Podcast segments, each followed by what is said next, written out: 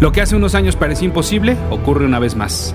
La Viuda Negra, Hulk, Thor, Hawkeye, Iron Man y el Capitán América se reúnen de nuevo en la pantalla grande y están más Vengadores Unidos que nunca. Escuchas. Escuchas un podcast de Dixo. Escuchas a Capitán Pada y sus monitos. Capitán Pada y sus monitos. Cómics y fantasía con Héctor Padilla. Por Dixo. La productora de podcast más importante en habla hispana. Mi correo electrónico es el mail de pada arroba dixo.com. Esto es todo seguidito, el mail de pada arroba dixo.com. Y mi Twitter es arroba ese auto para que ustedes sigan ese auto. Les advierto que este contenido contiene spoilers. Esto es Capitán Pada y sus monitos. Dixo.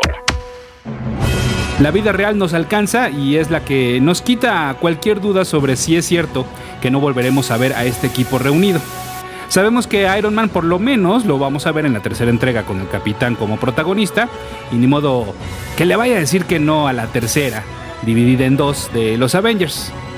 Ándale, rico, rico, mi Robert, es la que, la, que, la que va a salir Spider-Man, ¿a poco no le vas a entrar? Una situación similar ocurre con Thor y quizás el que más incierta la tenga es Hulk.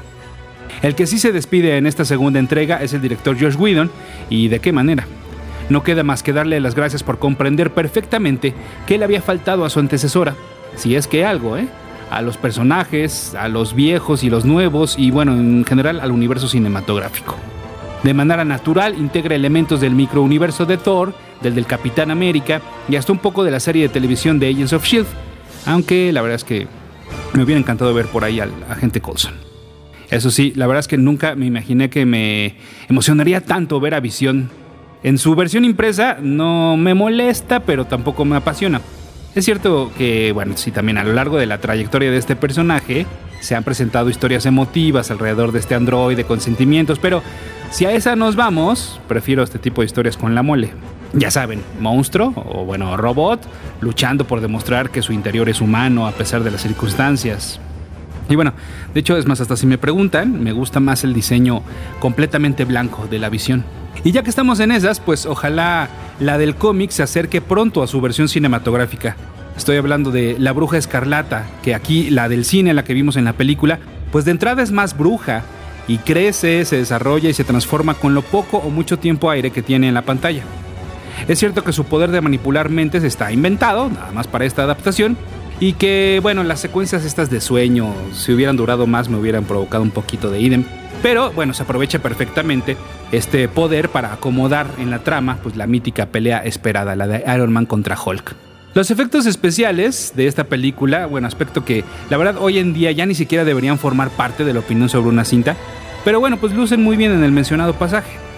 No así en la primera escena de acción en la que parecería increíble que en el 2015 todavía vemos personajes chiclosos, ¿no? Una Widow ahí que medio rebota, un Hulk que parece de plastilina, por un momento tuve miedo de que el IMAX 3D le fuera a dar en la madre al resto de la obra. Sin embargo, bueno, pues este momento pasó y así como la primera Avengers estuvo pues llena justamente de situaciones y de cerecitas que no necesariamente formaban un producto redondo, esta secuela está llena de más y mejores momentos. Desde los cómicos, que siempre serán bienvenidos de manera fina y no tan tontos como los de la primera de Thor, hasta estos momentos que permiten que cada superhéroe se desarrolle en conjunto y por separado.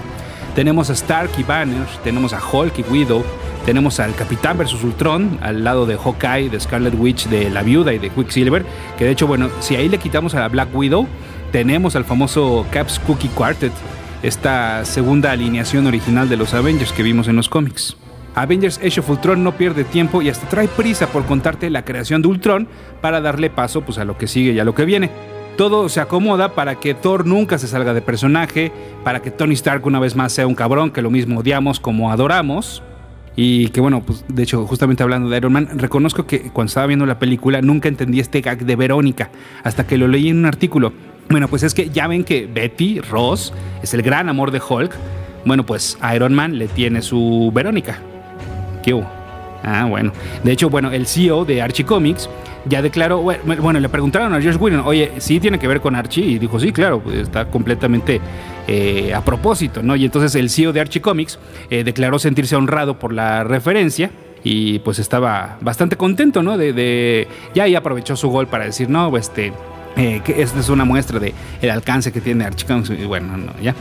Pero eh, bueno, hablando de estos momentos, también tenemos momentos para que el Capitán América pues continúe con esta fabricación del personaje, que en mi parecer es el que más había tardado en todas estas eh, las entregas del universo cinematográfico.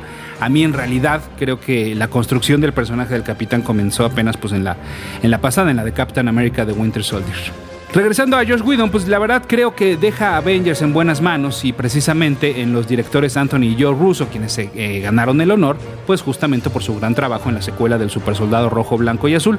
Pero insisto, con esta Whedon se va como los grandes, imaginando más y mejor cómo podría pelear el Capitán América, ¿no? Con todos estos movimientos y nuevas técnicas de usar el escudo.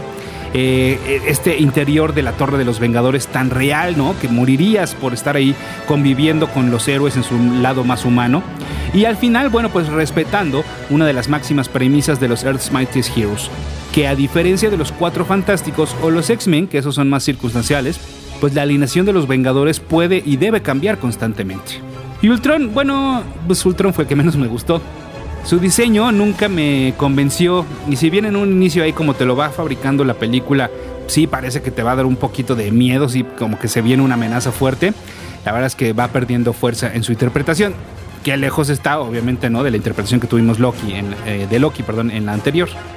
Con Avengers Age of Ultron se demuestra que no es un teatro para las cámaras, que los actores estén tan bien integrados y que se lleven tan bien, y que el director George Whedon quizás entregó ya el trabajo de su carrera.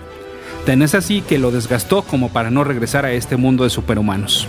Sin embargo, te damos las gracias por esta, una de las mejores películas del universo cinematográfico de Marvel. No matter who wins or loses, trouble always comes around. Dixo presentó Capitán Pada y sus monitos. Además, qué cabrones, ¿no? O sea, estuvieron peleando y chingando por tener a Quicksilver también en sus películas, aprovechando pues este hueco legal en los derechos mutantes con la 20th Century Fox, nomás para matarlo. Cabrones esos de Marvel.